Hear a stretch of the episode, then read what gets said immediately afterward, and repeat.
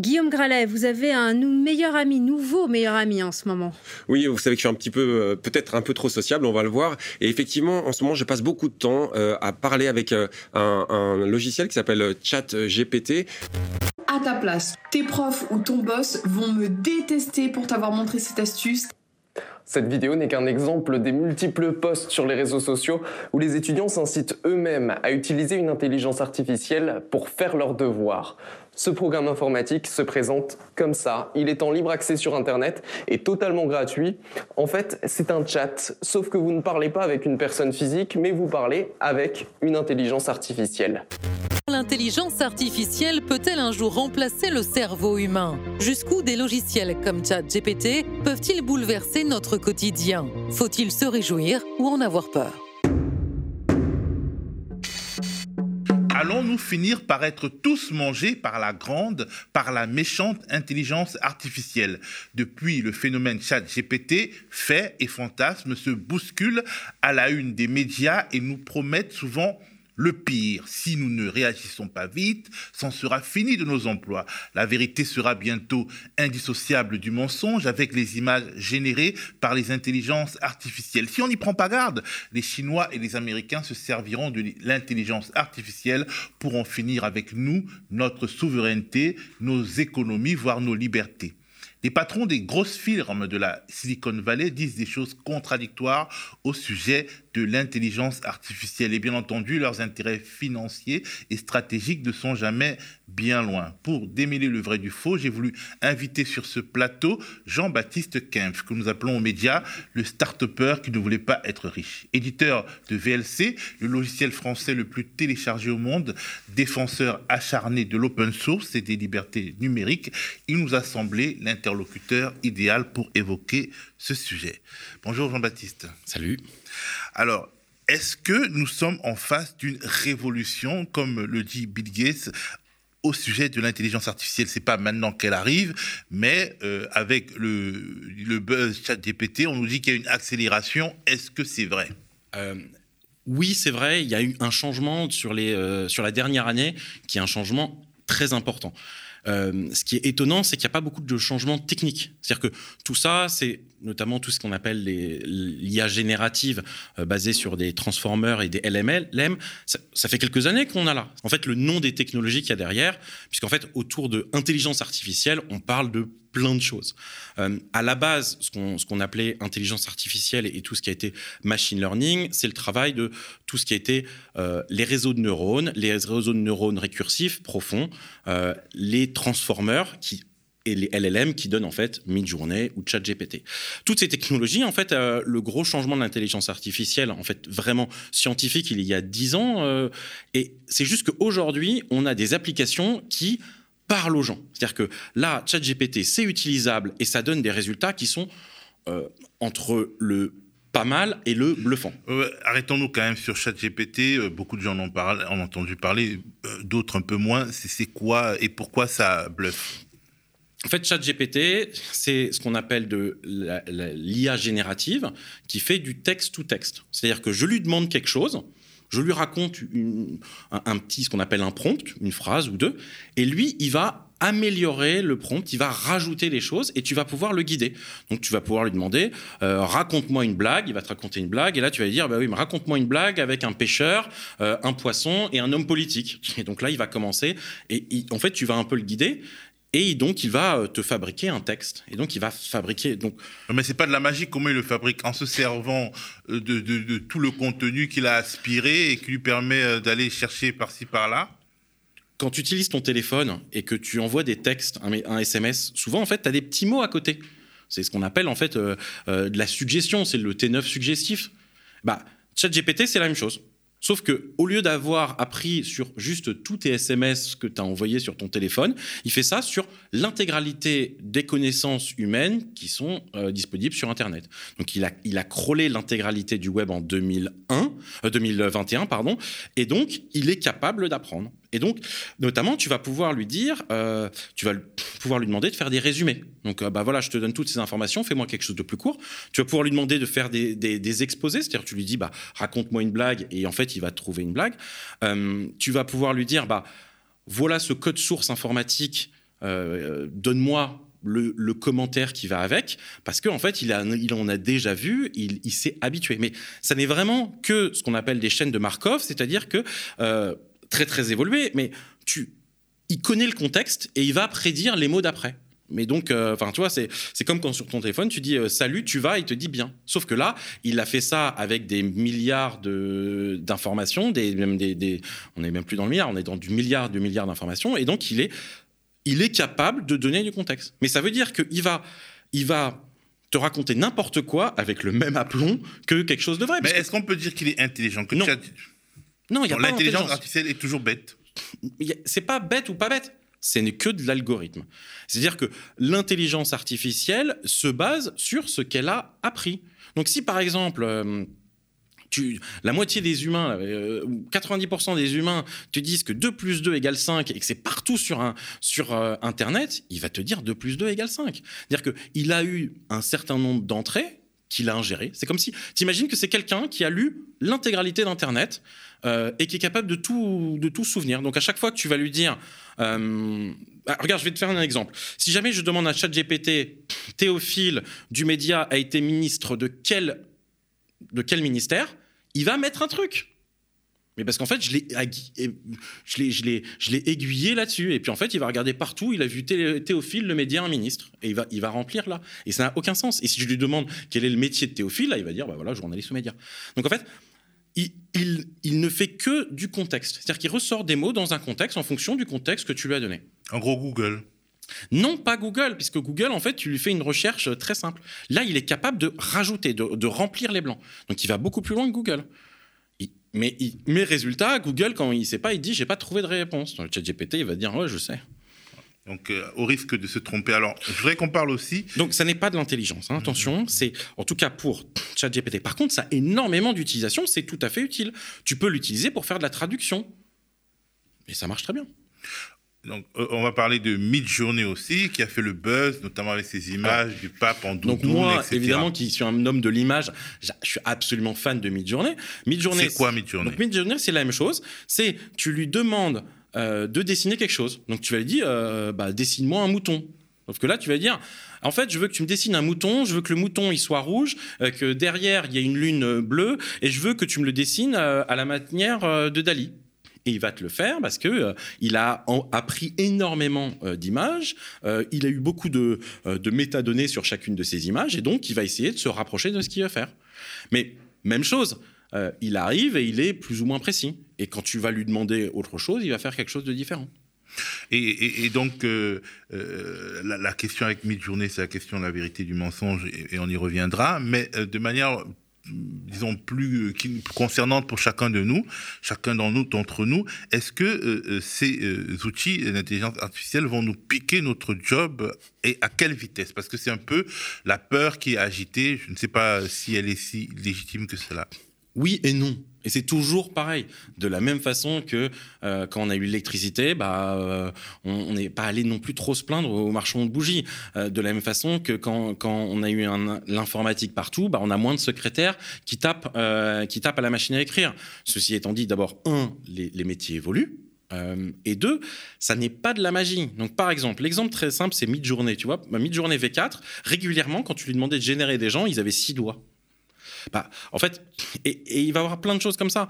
Et donc, en fait, tu as besoin, ton retoucheur photo, il a besoin de l'éditer, en fait, la photo. Donc, ce sont des outils qui vont être mis aux dispositions de ce que je vais appeler des professions intellectuelles. Euh, un dessinateur, euh, un traducteur, etc. Et ça va leur permettre de faire une base. C'est juste qu'ils vont être beaucoup plus efficaces. Mais à la fin, il y aura toujours une patte, il y aura toujours un truc, il y aura toujours un contresens. Euh, ChatGPT, il va te, il va te, il va te raconter n'importe quoi euh, en disant que toi, tu es ministre de, de l'économie. Il faut, il faut, tu auras toujours besoin d'un fact-check. Par contre, ce qui est vraiment très bien, c'est que la difficulté, notamment quand tu démarres avec tes illustrateurs, pour repartir sur une journée, c'est l'angoisse de la page blanche. Et là, tu te dis, ah bah attends, je veux, je veux une illustration avec un phare euh, et je veux un bateau. Puis après, tu vas le modifier. Mais au moins, ça va te faire une partie du travail. Donc, ça va faire évoluer énormément de boulot. C'est évident. Ça va énormément faire euh, des métiers où on aura beaucoup plus de productivité. Mais les gens vont se reconvertir, vont faire autre chose, et il y aura toujours besoin d'une patte humaine euh, pour avoir de la qualité. Alors, euh, ok, on a, on, a compris euh, ChatGPT et Midjourney. Ce que je comprends, c'est que ça va, ce genre de technologie va augmenter très fortement la productivité, c'est-à-dire ce qu'on faisait peut-être en trois heures, on le fera en 30 minutes. Tout à fait. Et donc, ça veut dire que ce que dix personnes faisaient, une personne le fera. Tout à fait. Donc euh, il y a des raisons de craindre pour euh, pas les emplois individuels en tant que tels, mais sur, pour le marché de l'emploi. Non, parce que finalement c'est ce qui s'est passé dans toutes les révolutions, euh, dans toutes les, évolutions, révolutions industrielles puis informatiques. On aura juste, on va produire plus. Et en fait, enfin moi mon avis, c'est que on te dit, bah non, mais en fait, on, va, on est plus efficace, donc on pourrait passer aux 35 heures, puis aux 32 heures, puis aux 28 heures. Et sauf que ce qu'on voit, c'est juste que bah, on produit plus, on fabrique plus, on fait encore plus de n'importe quoi, hein, c'est vrai. Mais en tout cas, la société pousse à, faire ça. Et, et, donc, bah, ouais, bah, un illustrateur, avant, il faisait 3, 3, heures par image, il va faire ça en 30 minutes, très bien. Mais sauf qu'au lieu de faire une illustration, il en fera 10. Et, la plupart des métiers ne seront pas, euh, ne sera pas euh, euh, changés. tu as besoin de traducteurs, tu auras toujours besoin de traducteurs. Juste en une demi-heure, tu auras une qualité de traduction que tu aurais en 3 heures. Et comme aujourd'hui, de toute façon, on pousse tout à, l'efficacité euh, maximale, c'est juste qu'on va avoir plus de qualité. Euh, et on fera plus Mais nous sommes dans une pleine, en pleine révolte contre la réforme des retraites. Euh, la question du rapport de force entre capital et travail se pose. Et d'une certaine manière, comme la productivité s'est beaucoup améliorée en France, et ce qui n'est pas, ce qui n'a pas forcément fait suivre les salaires, l'augmentation de la productivité globalement dans la lutte des classes profite au capital plutôt qu'au travail. Et donc, euh, d'abord, d'abord, c'est tout à fait vrai. Hmm. Mais en fait, ça a été vrai euh, rien que le passage à l'informatique. On a vu qu'un des problèmes euh, principaux d'Internet, c'est qu'on pensait qu'Internet allait permettre à tout le monde de produire et accéder à la connaissance. Et ce qu'on voit, c'est que ça a fait plus de milliardaires et plus de concentration de richesses qu'on n'en a jamais eu. C'est-à-dire qu'aujourd'hui, le nombre de milliardaires qui sont de 100 milliards est incroyable, alors qu'avant, il y en avait un sur la planète et on en parlait pendant 20 ans. Donc, l'intelligence artificielle n'est pas différente. Euh, on reste dans le même paradigme. C'est le même. Il n'y a, pas de changement majeur. Après, effectivement, si tu parles de société, oui, il y a un vrai problème qui est que l'augmentation de productivité jusque dans les années 70 allait avec l'évolution des salaires et qu'à partir des années 70, on a un vrai décrochage entre l'augmentation de la productivité et l'augmentation des salaires. Et l'intelligence artificielle, et en tout cas la partie générative, ne change rien à ça, elle peut le concentrer. Moi, ce dont j'ai peur, effectivement, c'est que ce soit concentré auprès de certaines, certaines entreprises. Euh, et là, on a un vrai problème avec ChatGPT, c'est que donc on a eu cette entreprise qui s'appelait OpenAI, euh, donc euh, intelligence artificielle ouverte. Et donc, c'est un peu la blague, quoi. C'est comme la République ouverte et, et, libre et démocratique de Corée, quoi. Enfin, les gens qui sont obligés de, de, Corée du Nord, qui sont obligés de dire qu'ils sont ouverts ou qu'ils sont open. à un moment, il y avait Orange en France qui nous a fait l'open Internet by Orange où tu avais la moitié d'Internet qui n'était pas accès. Tu obligé de dire que tu es open, ça sent pas bon. Et d'ailleurs, c'est effectivement, donc ils étaient une association, loi 1901, l'équivalent, hein, euh, comme Vidéolan, et puis tout d'un coup, ils se sont rendus compte et ils sont passés, c'est une entreprise. Comme Wikipédia. Comme Wikipédia. Euh, et maintenant, euh, c'est une boîte, tout ce qui est de plus capitalistique, qui vaut maintenant des fortunes, et qui, et qui s'est complètement détourné de, de, son, de sa mission originelle, ou en tout cas de ce qu'ils avaient vendu à l'origine en disant, on va être une fondation. Mais quelque part, il y a aussi, euh, peut-être pas un problème juridique, mais un problème moral au fait d'aspirer des données qui ne sont pas à vous et d'en tirer bénéfice. Alors, là, effectivement, et c'est beaucoup plus visible que c'est ce qu'a fait Google. Hein. Google, en fait, euh, gagne de l'argent en aspirant le contenu de ton site web. En indexant. Ouais, mais c'est quoi la différence hein? Pour indexer, il faut aspirer. Parce qu'a priori, il ramène, euh, Google ramène vers ton site web à toi. alors c'est moins vrai qu'avant. C'est moins vrai qu'avant. Regarde maintenant, quand tu tapes sur un truc sur euh, Google, tu as l'encart de Wikipédia dans Google. Résultat, tu vas plus sur Wikipédia. Donc, tu vois, euh, tu, tu, tapes la météo, tu as la météo là-dessus. Donc, tu vas plus sur météo.com ou météofrance.com. Ou, Google a fait le même truc. Ils ont commencé, c'était vraiment que de l'indexation. Puis tu cliques, et puis maintenant, il y a de plus en plus. Tu cherches des, trucs de cinéma, bah voilà, Google te donne les. Mais ce phénomène-là va être radicalisé. Il est radicalisé. Alors c'est sûr. Euh, c'est juste que là, là c'est à l'extrême et tu le vois. Pour moi, il y a deux problèmes. Il y a le problème, le premier problème qui est, euh, bah, ils ne partagent pas assez la richesse aux gens concrets. Ça va donner que certaines personnes vont vouloir arrêter en fait de se faire indexer. Euh, et euh, l'autre problème, c'est qu'à partir du moment où tu génères tout par intelligence artificielle, euh, comment est-ce que tu lui apportes de la nouvelle connaissance? Puisque il ne crée rien. Hein. C'est un énorme mixeur du passé et des données qu'il a indexées. il le fait très bien, très très vite, mais ça reste, il n'invente rien. donc là, il y, a plusieurs sujets. Et c'est pour ça que tu auras toujours besoin d'illustrateurs. Il va falloir un peu ben, gérer des choses pour justement pour que ces intelligences artificielles fonctionnent. Euh, donc bon, ça c'est euh, la question, euh, cette question-là. Je voudrais qu'on évoque également la question, disons, de la course des firmes de la Silicon Valley, donc les grosses firmes américaines, à l'intelligence artificielle. c'est ces firmes en fait qui ont connu leurs heures de gloire à la fin du XXe siècle, au début du XXIe, essayent de, de se réinventer. on pense à Microsoft, à Google, à Facebook, etc., et à Twitter. et et, quelques-unes d'entre elles se sont lancées dedans. Euh, Bill Gates, donc le patron, historique de Microsoft, euh, considère que c'est l'avenir et mise tout là-dessus. Euh, Elon Musk, le patron de Twitter et, d'autres grosses boîtes, il est plus réticent. Est-ce que c'est une bonne nouvelle qu'il se jette sur l'intelligence artificielle? Qu'est-ce qu'ils veulent en faire? Et pourquoi, par exemple, certains sont plus pessimistes que d'autres? Alors, ça, c'est deux questions différentes. Euh, Google est en train de changer sa stratégie en interne très très rapidement. Ils ont quasiment raté le virage. Facebook est en train de faire aussi un énorme virage euh, là-dessus. Euh, Microsoft a été les premiers et ont été, et ont été capables d'intégrer ça très très vite. notamment, ça va être dans quasiment tous les produits Office, tout Outlook, où tu vas avoir vraiment directement une l'IA générative. Ça va changer quoi, par exemple? Traduire, euh, faire des résumés. Euh, tu vas rester, comment dire, dans l'enveloppe, par exemple. ça veut dire que tu commences dans, tu ouvres un fichier, un document texte et tu sais pas commencer. Et là, tu dis, bah, fais-moi un rapport sur ce sujet, sujet et sujet-là. Et là, ça te produit tes cinq premières pages. Alors après, tu vas, tu vas modifier, mais c'est juste que bah, déjà, tu n'as plus ta, ta, page blanche. Adobe euh, a montré avec ce qui est leur projet qui s'appelle Firefly, euh, ils arrivent, ils disent bah, dessine-moi un tigre qui soit comme ça, comme ça, et après, bah, c'est intégré dans Photoshop, tu peux l'éditer, tu peux faire vraiment tout ce que tu veux. Euh, donc, ouais, il y en a qui ont un peu raté le coche, mais tout le monde s'y met. Google en fait était, et Facebook étaient ceux qui avaient de la meilleure, les meilleurs chercheurs en théorie de l'intelligence artificielle, notamment quelques Français euh, très connus euh, qui sont, qui sont là-bas. Mais c'est OpenAI qui s'est allié avec Microsoft qui a réussi à vraiment à productiser le, premier. Google a fait son Google Bard et a fait justement un lancement en France.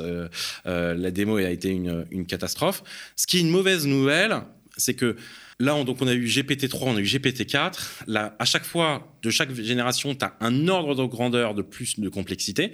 Et ça veut dire qu'aujourd'hui, pour entraîner un GPT-4, ça coûte euh, euh, un dixième de tranche euh, nucléaire, quoi. Donc, ça veut dire que ben, ça coûte cher. C'est pas toi et moi qui vont aller un. Donc c'est déjà mort, quoi. Ils ont déjà gagné, en gros, par exemple. On peut dire que Bill Gates avec Microsoft. Ils n'ont pas gagné parce que justement, la bataille, elle arrive. C'est-à-dire qu'il y a, euh, sur les quelques prochaines années, dans trois, tu te réveilles dans trois ans, ouais, c'est mort. Euh, ben, et notamment parce qu'il faut commencer par indexer, tu vois. Et là, euh, eux, ils ont indexé le web de Ils indexent dans des grandes... C'est des quantités astronomiques d'informations, c'est des, des, des, des, des, dans des gros disques durs, dans des... Mais surtout plein d'ordinateurs avec des cartes graphiques, puisque la plupart de cette indexation de machine learning euh, est fait par des cartes graphiques. Ça coûte très cher en, achat de matériel, en capex. C'est donc assez compliqué. Pas super écolo non plus. Oh là là, c'est une catastrophe. Euh, c'est sûr que, mais donc voilà, donc ça c'est pas une bonne nouvelle, c'est que ces gens-là ont énormément d'argent, donc vont être capables de d'être les premiers, ou en tout cas, et même ceux qui ont un peu raté l'étape, vont mettre des, des, des, des, sommes monstrueuses. Il n'y aura pas le Wikipédia de l'intelligence artificielle, il n'y aura pas, disons, euh, l'open bah, source de l'intelligence artificielle. ça va être compliqué. de ça, là. ça va être compliqué. Et euh, en fait, il faudrait faire un open OpenAI, quoi. Et c'est un peu ce que dit Elon Musk, donc ça me fait un peu mal d'être de, d'accord avec lui, mais bon, euh, qui est de de dire en fait c'est pas bien, c'est un bien qui doit être un bien quasiment commun et c'est pas bien que ce soit euh, privatisé. privatisé par quelques personnes. Dans la mesure où effectivement ce sont des données qui n'ont pas produites, c'est quand même important. Ah, c'est sûr que c'est des données qui n'ont pas produites, mais il faut quand même savoir qu'il y a un travail absolument hallucinant de nettoyage d'informations. Je m'explique. Imagine que toi et moi, là maintenant, on trouve un, milliard d'euros par terre. Imaginons. Et là, on se met euh, à aspirer tout le web euh, de façon euh, durable avec des data centers qui fonctionnent à l'énergie nucléaire. OK, pas de problème. Tout ça, c'est fait en France. On va avoir un modèle de données à la chat GPT qu'on appellera Media GPT. Et Media GPT, il va pas être incroyable. Et ce sera une coopérative. Non, mais surtout, il va pas être incroyable. Ensuite, il va falloir avoir des centaines et des milliers de petites mains qui ont nettoyé. Et donc, c'est ce qui a été fait sur ChatGPT, alors notamment avec pas mal de gens euh, euh, aux États-Unis et en Afrique, si je me trompe pas. Au Kenya notamment. Au Kenya notamment, exactement. Et donc, qui ont euh, nettoyé pour dire ah non, là c'est incohérent. Et ce travail-là, le problème, c'est qu'il est difficile à reproduire et que chaque génération de, de, de, GPT, en fait, entraîne et aide à l'entraînement de la suivante.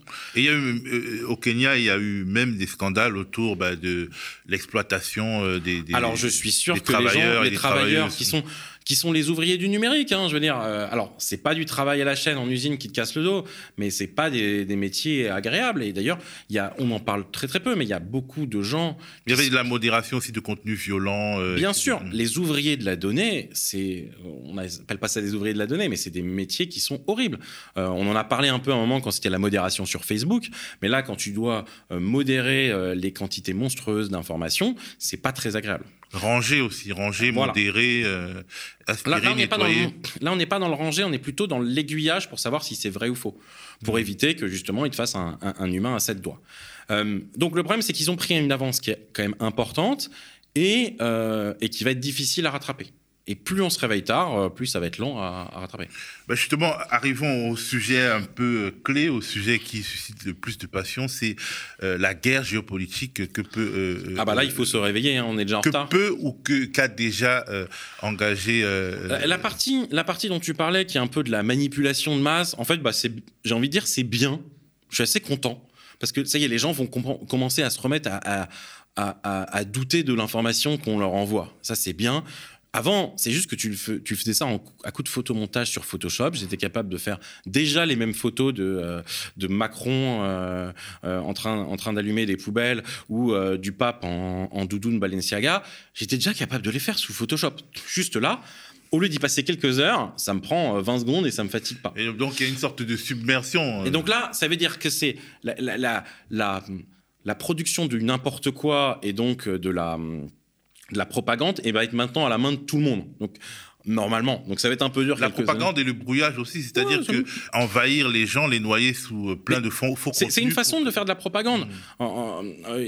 En, sécurité informatique, euh, on, te parle de vraiment te faire hacker, mais une des façons de pas te hacker, c'est juste de te submerger d'informations pour que tu vois que que tu vois rien. Les gens, bon, ok, ça va être dur quelques années, mais dans cinq ans, la plupart des gens ont compris que la plupart des choses qu'ils voient, ils sont pas sûrs, il faut les vérifier la source. Donc il va y avoir peut-être enfin un vrai retravail vers les journalistes, vers des gens qui ont une, une, connaissance et surtout une vérification. Donc ça, c'est pas trop ce qui me gêne ou pas partie déstabiliser des régimes avec des fausses images.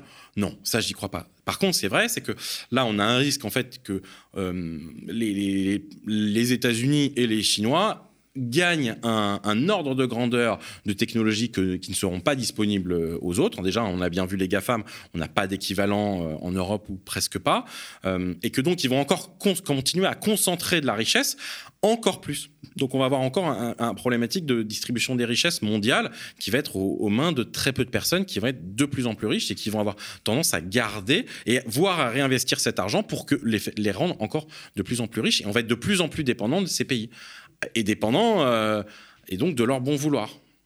au-delà justement de la richesse des personnes, c'est aussi euh, la, liberté et l'indépendance des nations qui est en jeu. Alors pour moi, ouais, là, il y a un vrai sujet. Il y a un vrai sujet notamment de, de, vie privée. Il y a un vrai... Euh, moi, je, l'ai déjà dit, hein, mais par exemple, les entreprises françaises qui utilisent le cloud de Google et d'Amazon, ce, sont des, débiles profonds. Je veux dire, c'est pas nouveau.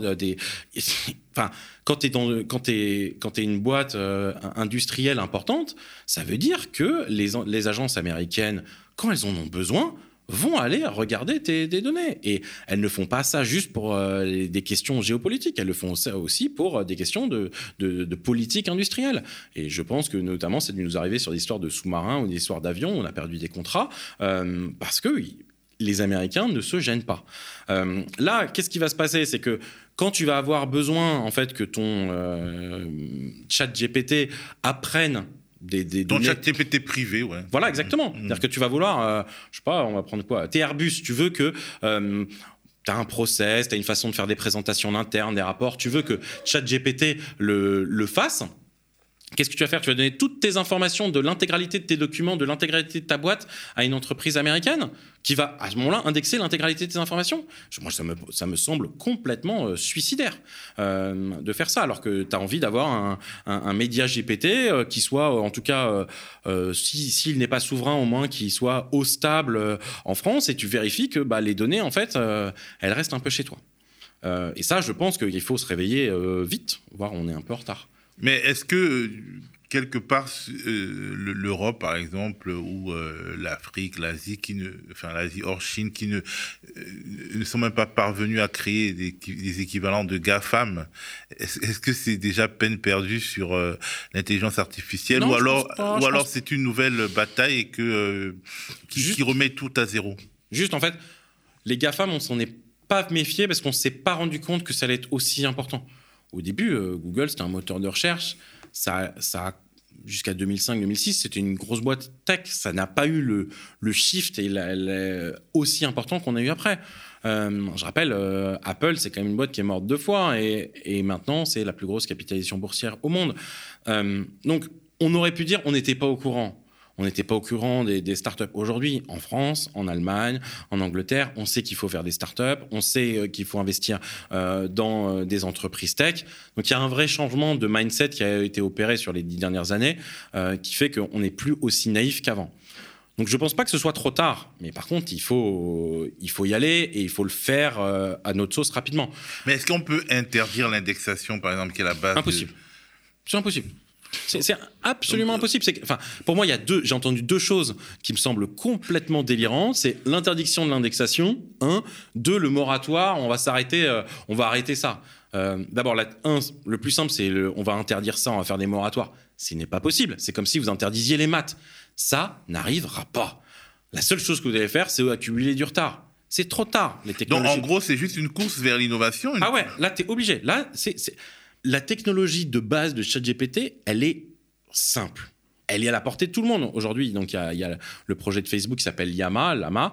Euh, il est dispo. C'est utilisable. Tu peux le faire tourner sur des, des ordinateurs.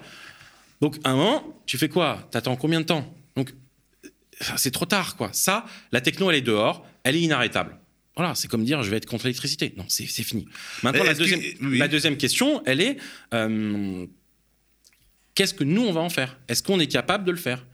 Euh, et comment on le fait pour que justement euh, on puisse éviter que toutes nos données partent intégralement aux États-Unis et en Chine qui vont indexer les données?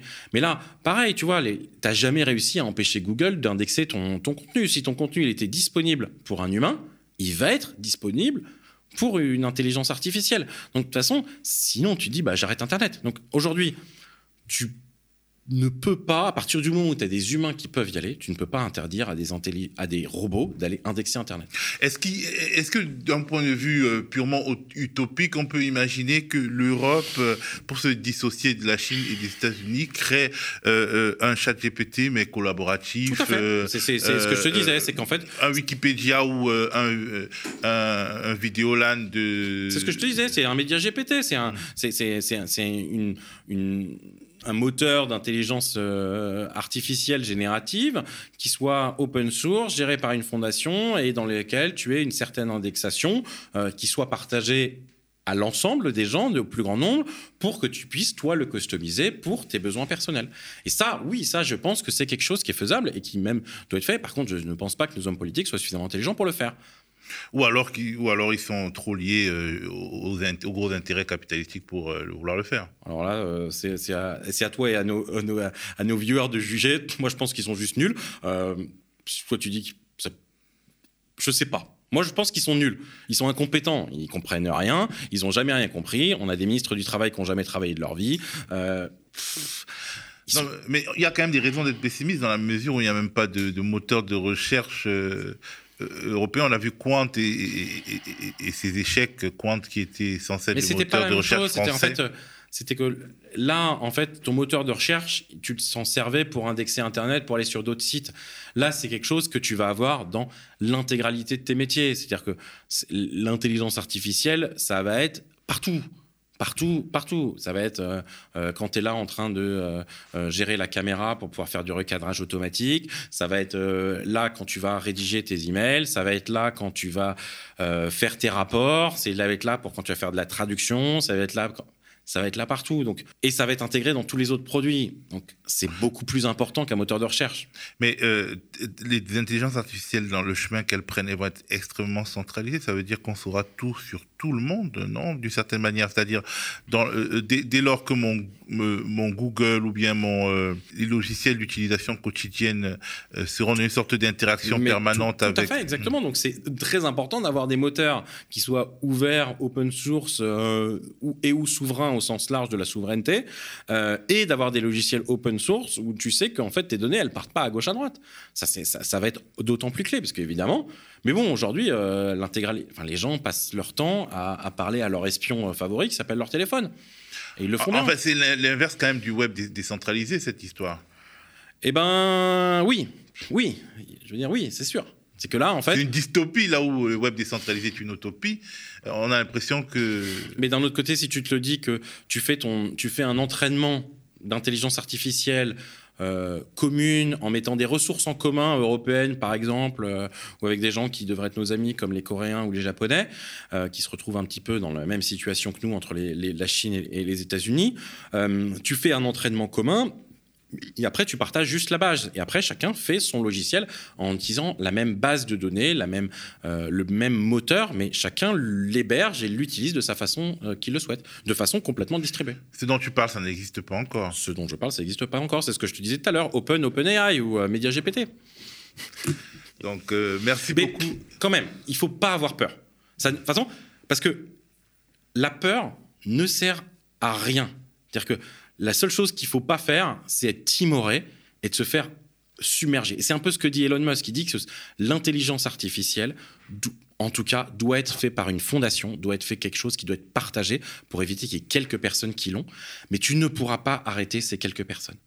Euh, et l'exemple typique, ça a été la GDPR. La GDPR qui était là pour emmerder Google, la GDPR, c'est-à-dire euh, RGPD. Mmh. Euh, donc là, les, cookies, etc.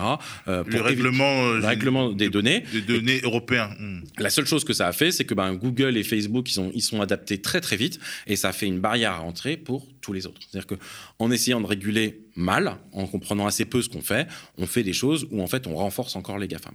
Or, aujourd'hui, il faut réagir réagir en, offrant à l'humanité entière. Mais tout à fait, en partageant de la connaissance. s'approprier. Tout à fait, en partageant de la connaissance. On a les, on a les gens compétents euh, en Europe, euh, on a des gens euh, qui sont capables de faire du logiciel libre, on a des gens qui sont capables de faire des maths.